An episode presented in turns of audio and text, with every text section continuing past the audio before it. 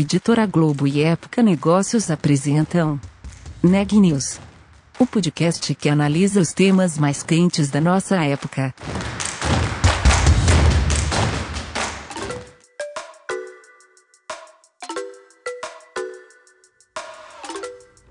Oi pessoal, tudo bem? Aqui é Renan Júlio e está começando mais um Neg News, nosso podcast com uma cobertura especial da pandemia do novo coronavírus. Hoje eu estou acompanhado da repórter Micaela, que vai nos contar sobre os impactos da crise do coronavírus no grupo Móvel. Micaela, como é que foi esse papo? Durante a pandemia de coronavírus, a tecnologia tem sido fundamental para que empresas do mundo todo mantenham a continuidade de seus negócios em meio à crise. Por conta disso, as empresas de tecnologia e novas soluções que ajudem a sociedade a se adaptar ao novo normal têm ganhado destaque nesse cenário. Essas empresas, por sua vez, também sofreram os impactos da pandemia e tiveram que se adaptar a essas transformações. Eu conversei com Patrick Hurby, CEO do Grupo Móvel, sobre como a companhia teve que reinventar alguns de seus negócios durante a crise. O executivo da empresa que controla marcas como iFood, Simpla e Play Kids também falou sobre quais tendências e tecnologias devem ganhar destaque no cenário pós-Covid. Vamos ouvir a entrevista. E primeiro, para a gente conhecer um pouco do grupo, eu queria que você contasse um pouco da história da Móvel, quais empresas fazem parte do grupo, enfim. A Móvel é um ecossistema de, de tecnologia e são várias empresas que compõem esse grupo. A iFood é a mais conhecida dela, que ganhou a maior exposição, e temos, mas temos outras empresas tanto criadas pela Móvel quanto investidas pela Move e depois é, impulsionadas e quando fizeram parte desse ecossistema. Então, temos iFood no lado de, de comida, temos Simpla no lado de entretenimentos e, e, ingressos, temos a Wave, que trabalha muito na parte de, de comunicações, de mensagens, é, que foi, o, de fato, o negócio original que começou a Move, foi a Wave.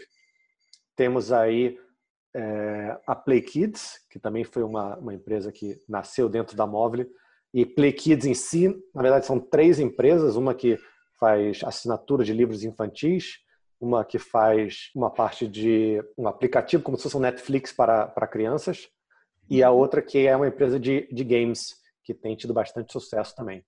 E por último, temos a parte de, de fintech, que é uma área nova que vem expandindo bastante e, e bem interessante do grupo, que temos a, a ZUP, que está no Rio, que permite que outras empresas se tornem fintechs, e tem a Mobile Pay, que trabalha é, junto com, com o iFood, oferecendo aí um banco para o restaurante. E, e esse é um plano que a gente está tá executando. Então, são várias empresas que compõem aí esse ecossistema, e tem uma, uma na, na Colômbia também, chamada Mensageiros Urbanos, que é como se fosse uma, uma log é, só que na Colômbia e agora expandindo para o, para o México. E além do Brasil e da Colômbia que você falou, vocês estão em outros países também, né?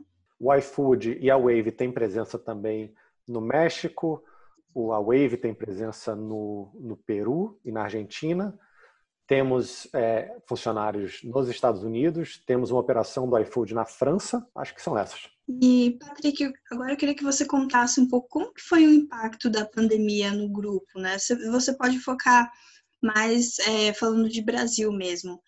E eu vi que você assumiu como CEO em plena pandemia, né? Aqui no Brasil Sim. ainda não estava tão, enfim, é nessa situação que está hoje, mas queria saber como que foi esse momento, né, para você. São, são várias histórias aí combinadas. Eu diria começar um passo atrás. Eu, quando eu comecei na Móvel aí em outubro do ano passado, é, comecei como executivo em residência e buscando passar tempo conhecendo a empresa, conhecendo as histórias, conhecendo cada uma das empresas dentro desse ecossistema, os desafios, as oportunidades e passei muito tempo realmente só escutando e aprendendo.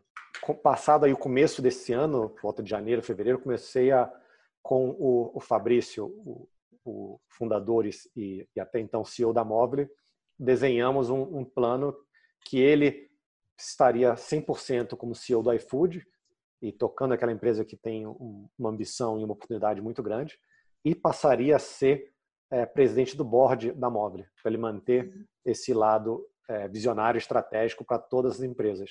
E eu assumiria como CEO da Móvel, que tem o iFood como parte, mas principalmente dedicado às demais empresas do grupo para ajudá-las a crescer e alcançar o patamar que o iFood alcançou. Isso foi ali no começo do ano, e à medida que a gente foi planejando qual seria a melhor forma de fazer essa transição, entrou a pandemia. E essa pandemia, ela no início tinha muita incerteza, ainda tem muita incerteza, mas principalmente naquele início, é, assumia-se, ok, a gente vai ficar uma semana talvez em casa e vai, vai, abaixar um pouco aquela curva e daqui a duas semanas vai voltar tudo ao normal. Né? Uhum. A gente pensava isso, né? É difícil até imaginar que era isso que a gente pensava em março. E a gente adotou o home office muito cedo, então a gente ficou numa, ok, mas é uma, é, você não muda de CEO é, ainda mais um CEO fundador como o Fabrício, é uma figura muito carismática e muito presente na, na empresa, de uma hora para outra, assim, né? você precisa ter um evento, você precisa fazer alguma coisa mais marcante e fazer essa transição. E a gente foi esperando, esperando até que falou, não, esse negócio não vai acabar tão cedo, a gente não pode esperar e vamos fazer então essa transição via remoto. E fizemos uma live aí, um, um Zoom com, as 4 mil funcionários e fizemos, falamos sobre o momento da empresa, como que a empresa iria se estruturar e priorizar é, as nossas operações durante essa a pandemia e anunciamos também essa mudança para de organização. Então, não era o, o, original como a gente queria, mas nessa pandemia todos estamos se adaptando e fazendo o melhor da, da situação que estamos. Então, isso foi um pouco de, de como chegamos aí. Uma vez, então, o que, que falamos com os funcionários aí nessa nessa transição, como estamos operando com, com a pandemia. O primeiro foco realmente foi é, são, são três principais pilares. Tá? Pilar número um e principal é a saúde. É, sem saúde, realmente não temos nada e focamos muito na saúde dos funcionários, dos nossos parceiros, na saúde de todos que operam conosco. Então, bem cedo, aí no começo de março, colocamos todos que poderiam estar em home office estão trabalhando em home office e priorizamos muito fazer essa transição o mais rápido possível. E agora que estamos talvez mais próximo do, do final desse período, que as empresas estão começando a pensar em como voltar, estamos dizendo não vamos ser os, os primeiros a voltar, vamos procurar segurar o máximo de tempo possível para proteger realmente a segurança e a saúde das pessoas. Então, esse lado saúde foi o primeiro pilar que focamos. O segundo pilar foi garantir a sustentabilidade do grupo. E, uhum. e, é muito incerto ali quando a gente começou a pandemia o que queria acontecer, qual seria o impacto. É, hoje a gente tem um pouquinho mais de informação, mas ainda tem muita incerteza. Então, esse, primeiro ponto foi: vamos segurar, à medida do possível, o caixa, vamos reduzir é, contratações, vamos congelar novas vagas que, que estavam abertas para a contratação, porque a gente tem muita incerteza do que vai acontecer. Então, realmente tentar garantir a sustentabilidade. Passado aí algumas semanas, a gente começou a ver e ter um pouquinho mais de informação e conseguiu dizer, não, peraí, a gente pode sim abrir vagas pontuais em algumas empresas do grupo que estão vendo crescimento, por exemplo, Play Kids, que está crescendo bastante na área de games. A gente falou, nossa empresa aqui, para esse negócio, precisa continuar contratando e vai continuar crescendo. Então, a gente conseguiu flexibilizar, mas esse foco em sustentabilidade foi muito forte. E o terceiro foi, ok, é, somos uma empresa brasileira, temos uma responsabilidade é, e vamos assumir uma res responsabilidade por esse nosso ecossistema. Como que a gente trabalha não só para garantir a nossa sustentabilidade, mas também a sustentabilidade do nosso ecossistema como um todo. Então, por exemplo, no, no iFood, como que a gente trabalha para garantir que os restaurantes consigam atravessar esse período também, que entregadores possam atravessar esse período com saúde. E aí foram pensadas diversas estratégias é, para garantir que o ecossistema todo atravesse, que não queremos ser um oásis no final dessa pandemia no meio de um deserto. Queremos que todos os barcos aí sigam acima da, da maré. Então, esse foi um pouco da, dos, dos, três pontos que falamos da, da pandemia e, e vem guiado e pautado as nossas ações desde então cada empresa, cada, cada, cada, tipo de negócio está sofrendo impacto de maneira diferente, né? Então, e já saíram, saíram alguns estudos aí falando de inovação, é, falando que as empresas de tecnologia, elas, elas têm um papel fundamental, né, nesse período. E também elas têm sofrido, sofrido impactos mais reduzidos, né? Impactos menores. E eu queria saber, em termos, assim, de, de inovação, de estratégias de tecnologia, o que, que vocês tiveram que adaptar né? De maneira geral, as empresas de tecnologia então estão em constante transformação, né? Então, queria saber o que, que mudou nesse período, se vocês tiveram que lançar novos produtos, Sim. tiveram que adaptar algum negócio, é, projetos de inovação, se vocês tiveram que parar algum projeto ou lançar algum projeto? Basicamente, tudo isso que você falou, sim. O que eu diria que é diferente das empresas de tecnologia, pelo menos na minha opinião, é a velocidade com que elas adaptam a esse novo cenário e a busca de inovação com o uso de tecnologia para se adaptar a esse cenário. Acho que todas as empresas estão sendo impactadas pela pandemia. Não tem nenhuma empresa que não está sendo impactada. A diferença, por exemplo, quando eu olho internamente para o grupo, para o grupo, nosso ecossistema, é a velocidade com que a gente está adaptando e buscando usar a tecnologia para seguir, na medida do possível, crescendo e se adaptando às necessidades que, que vão sendo criadas. Então, vou dar um exemplo da, da Simpla. A Simpla trabalha com, com eventos, né? ela faz a parte de, de ingressos Imagina que eventos hoje estão é, proibidos de acontecer desde de março. Então você não, uhum. não pode mais ir para o teatro, você não pode ir mais para um show, você não tem grandes festas no lado corporativo também, você não tem grandes seminários e, e workshops para participar. Então, de um dia para o outro, imagina o impacto que isso teve sobre, sobre o negócio da Simpla. Então, o ponto não é, é, é uma empresa de tecnologia, mas o impacto foi dramático dado a indústria que ela está. Uhum. E a uhum. Simpla conseguiu, numa velocidade incrível, inovar para criar uma solução que se adapte ao momento que a gente está.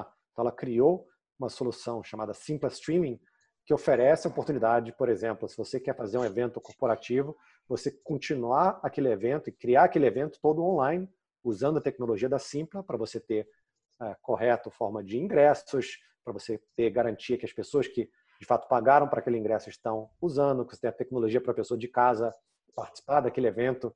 E aquilo foi de beta para launch rapidamente. E hoje a gente vê que metade dos, das empresas, dos produtores que faziam eventos é, offline, já estão testando essa ferramenta online. E estão crescendo e, e, e gerando receita e conseguindo atravessar esse período de uma nova forma usando essa tecnologia da Simpla. Então, a velocidade que eles fizeram isso foi incrível e o, e o uso da tecnologia para trazer uma solução é, que se adapte à necessidade.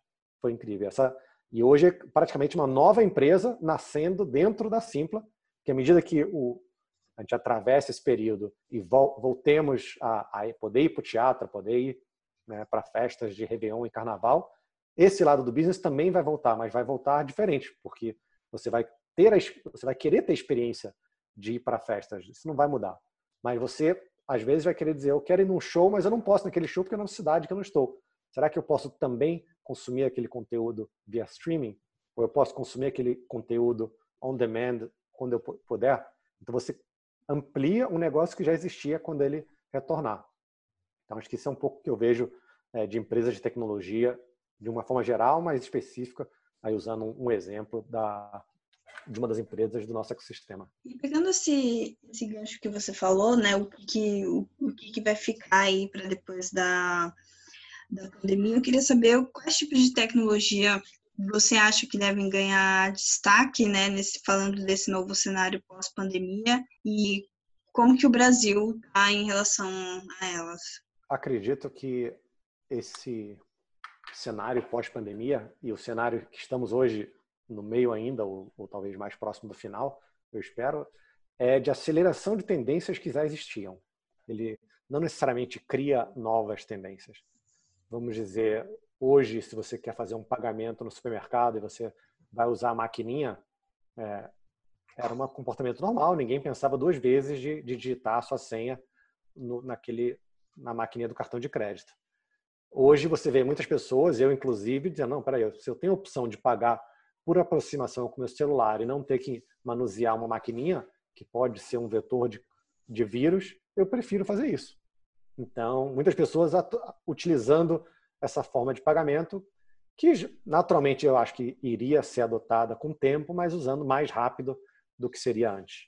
Isso a gente vê em, em diversos tipos de negócio. A gente vê compras de supermercado. Eu fazia algumas compras de supermercado, fazia, mas eu faço hoje muito mais, praticamente todas online.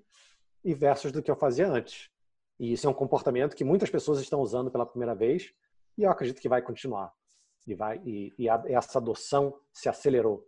E para muitas pessoas isso foi uma forma de sobrevivência, que pessoas do grupo de risco não podiam é, ir ao supermercado. E, e, esse tipo de serviço oferecido aí é, pelo iFood e outras empresas realmente foi uma, um, um serviço muito importante para várias pessoas. Então, algumas coisas eu acho que vão, vão, vão acelerar, outras eu diria que são talvez novas. É, sei se são novas ou acelerou. Por exemplo, esse trabalho, trabalho remoto. É, uhum. O trabalho remoto sempre existiu, sempre é, tiveram pessoas que, que fizeram home office ou fizeram um flex office, né? Quando, quando eu precisava trabalhar de casa, eu tinha flexibilidade de trabalhar de casa. Mas eu confesso que eu me sentia um pouco mal e tinha que me justificar por que, eu estava trabalhando de casa. É, e ficava até com vergonha que as pessoas iam pensar que eu não estava sendo produtivo. E hoje em dia, todos forçados a trabalhar de casa, né? todos que, que podem, evidentemente, é, você vê que a produtividade ela é diferente, é, mas Sim. em muitos casos ela é até maior. Né? Você consegue é, fazer não ficar no trânsito uma hora ou duas horas para algumas pessoas e esse ganho de eficiência ele é, ele é muito alto. A gente vê que talvez eu não precise viajar tanto quanto eu viajava antes, talvez eu não precise ir para tantas reuniões presenciais como eu ia antes. E esse tempo de deslocamento eu ganhei dessa forma. Eu ganhei porque todos todos ganharam, então não é eu não sou a única pessoa que não estou indo para esse evento. Todos estão participando desse evento de uma forma diferente. Então isso eu acho que vai mudar.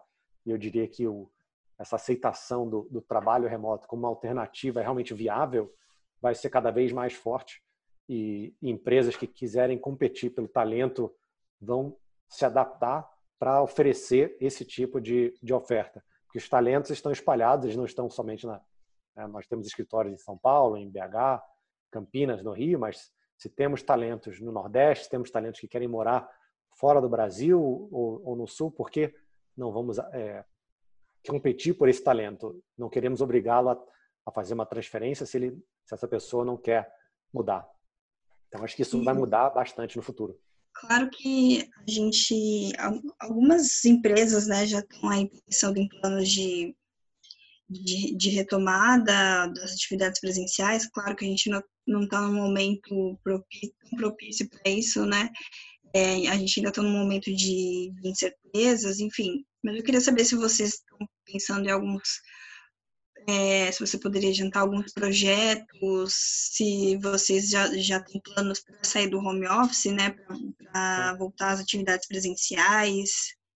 O que vocês estão pensando para os próximos meses? Isso é algo que discutimos bastante, assim, e, e, e procuramos dosar realmente o nosso o risco com a necessidade. E tem funções e tem é, diferentes empresas que têm necessidade de estar presente. É, felizmente, a maior parte do nosso trabalho hoje, quando a gente fala de móvel, ele pode ser feito de uma forma remota. Ele, ele tem é, é um trabalho que grande parte dele, a maior parte das pessoas, com um computador e uma boa conexão da internet, ele consegue ser feito. Então, nosso foco nesses primeiros meses e continua sendo como que a gente melhora a experiência das pessoas que estão trabalhando remoto. Então, por exemplo, eu recebi essa minha cadeira de escritório é, da Móvel que entregou aqui em casa e, todas as outras pessoas do escritório que, que quiseram, que precisaram da sua cadeira, conseguiram. Eu recebi um mousepad e um mouse que eu não tinha em casa para poder ter um pouco mais de conforto trabalhando de casa. A gente ainda está bastante focado em melhorar a experiência das pessoas que estão remotas, porque a gente realmente não quer é, tomar esse risco de, de uma forma desnecessária. É, tem pessoas que têm, e tem funções, eu não quero generalizar, tem empresas que precisam estar presentes e precisam trabalhar e vão fazer de tudo para minimizar o risco das pessoas que precisam estar lá de uma forma presencial. É, no nosso caso, é menos importante, então a gente está realmente focando em reduzir e não ser o primeiro a adotar e voltar ao escritório. Estamos discutindo, sim, estamos vendo formas de fazer isso quando voltarmos, né? Por exemplo, uso de máscara, é, espaçamento e coisas do tipo. Mas o nosso foco é, continua sendo em melhorar a experiência remota e, e trabalhar e estudar como seria esse retorno quando for o caso. Uhum. E queria saber, na sua opinião, assim, qual que vai ser é, o maior aprendizado da Móvel depois de, de ter passado por tudo isso, né, de adaptar negócios, é, cuidar da saúde dos colaboradores, enfim, o que, que você acha que vai ficar de aprendizado para o grupo como um todo? Bem, é difícil eu dizer como é que vai ser o aprendizado depois, porque não sabemos ainda, né, temos bastante certeza como vai ser esse depois, e ainda tem muita incerteza. Eu posso dizer um pouco dos aprendizados que eu já tive até agora, e eu espero continuar aprendendo ao longo desses próximos meses aí, com, eu espero, o final desse, dessa pandemia. Eu aprendi que conseguimos ser produtivos, às vezes mais produtivos, é, trabalhando de casa. Aprendi também que a gente precisa ter uma empatia muito grande, porque cada pessoa está passando por uma situação muito diferente das outras. E, e a gente tem que ser um pouco mais é, empático com as situações diferentes das pessoas. Tem pessoas que têm crianças pequenas, tem pessoas que acabaram de ter filho, tem pessoas que têm menos recursos e têm uma tecnologia, uma capacidade dentro das suas residências é, diferente do que outras. Não devemos julgar, devemos procurar entender e, e escutar melhor e procurar soluções para melhorar a vida das pessoas como elas estão para se adaptar a isso. Então isso é algo que a gente tem tem procurado fazer. Falamos bastante aí do, da saúde física né, no início, né, uma das suas primeiras perguntas e como a gente focou em saúde física, buscando as pessoas ficarem em casa, algo que a gente descobriu e eu tenho aprendido aí nessa após alguns meses a importância da saúde mental. E uhum. a gente uhum. tem investido bastante nisso, falado bastante disso é, com os nossos funcionários, procurando eliminar é, e reduzir, à medida do possível, o que, se é que ainda tem um estigma sobre saúde mental, que é importante que as pessoas busquem ajuda, oferecer essa ajuda, é, que as pessoas possam estar presentes na medida do possível para ajudar os seus seus colegas e oferecer ajuda, porque a saúde mental é uma parte muito importante e nesse cenário que nós estamos de maior ansiedade, é, impactando pessoas diferentes, né, pessoas também impactadas é, nos seus familiares pelo, pelo Covid, essa saúde mental é algo que a gente vem focando bastante, mais inclusive do que a saúde física. Então, acho que isso é um aprendizado que a gente carrega para frente e vai continuar é, priorizando isso uma vez ao fim da pandemia. E a última, a importância da, da comunicação e do diálogo. A gente, mesmo na, na pandemia, criou um espaço é, que a gente chama do, do All Hands, né? que é um Zoom com todos os funcionários, uma vez por semana. E nessa reunião buscamos passar os updates do que está acontecendo no negócio, é, o que coisas novas que aconteceram na semana, como estamos lidando com, com notícias ou como estamos lidando, como estamos operando. E abrimos também para a pergunta dos colaboradores de uma forma aberta. As pessoas podem digitar ou, ou habilitar o seu microfone e câmera para fazer as perguntas e abrimos para escutar como estão as pessoas, o que elas querem saber mais.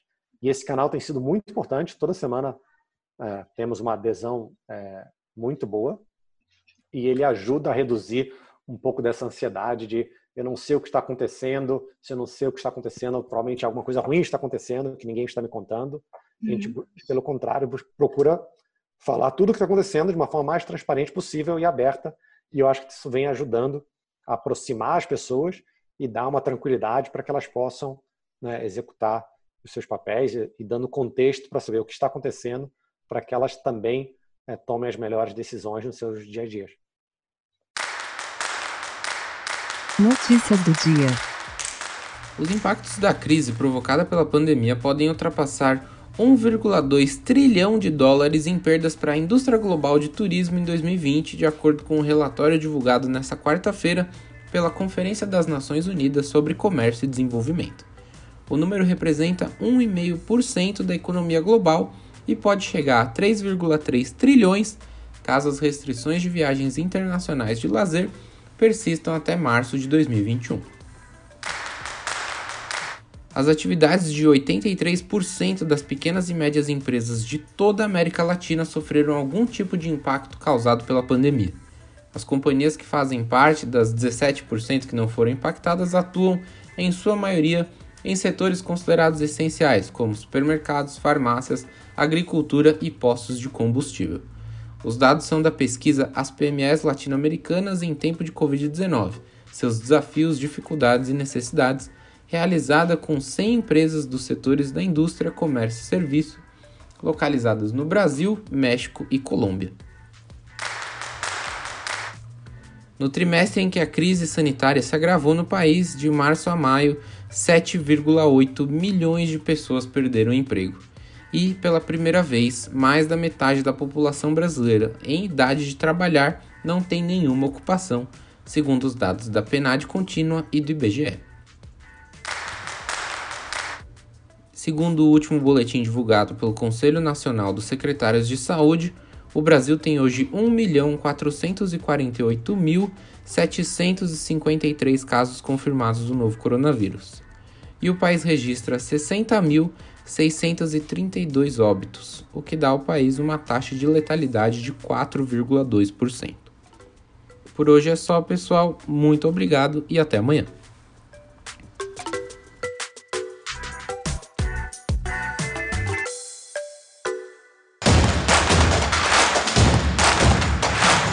Podcast é um oferecimento de Época Negócios.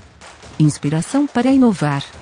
Não deixe de conferir nossos outros podcasts. Presidente Entrevista Presidente. The Office. E os negócios da nossa época. Ouça, acompanhe, compartilhe. Vamos fazer deste podcast o nosso ponto de encontro.